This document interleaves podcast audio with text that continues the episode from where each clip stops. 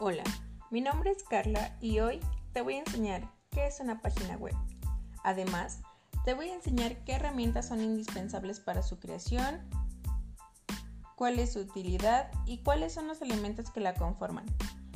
Si bien una página web es un documento electrónico que forma parte de la www, es decir, la World Wide Wide, generalmente construido en un lenguaje HTML.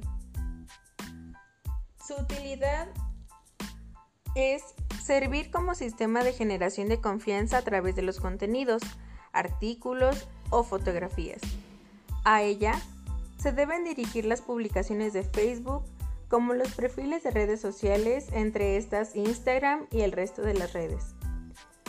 Los sistemas que son indispensables para su creación son un ordenador, editor de texto como FrontPage, Dreamweaver, Notepad, WordPad, etc.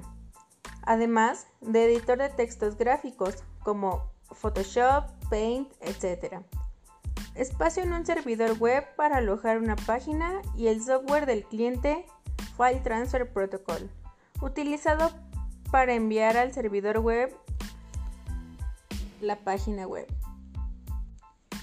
Te preguntarás cuáles son los elementos que conforman la página web. Pues aquí te explico. Son los siguientes. El texto, que es el elemento más significativo de cualquier sitio web, pues los usuarios navegan por la web fundamentalmente en busca de información expresada en hipertexto. También están los objetos animados, las imágenes que constituyen un elemento esencial para ofrecer información visual del contenido y mostrar un diseño más atractivo y personal. Así como los audios, que es un elemento cada vez más importante, pues la comercialización de nuevos dispositivos digitales móviles como el iPhone ha potencializado este elemento. Además de incorporar un sonido en la página web, puede descargar de ellas archivos de audio para sus dispositivos móviles. También están los hipervínculos.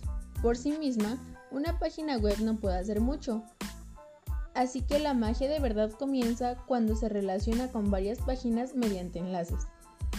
Los meta tags también llamados etiquetas HTML, que se incorporan en el encabezado de una página web y que resultan invisibles para un visitante normal, pero de gran utilidad para otros programas que puedan valerse de esta información.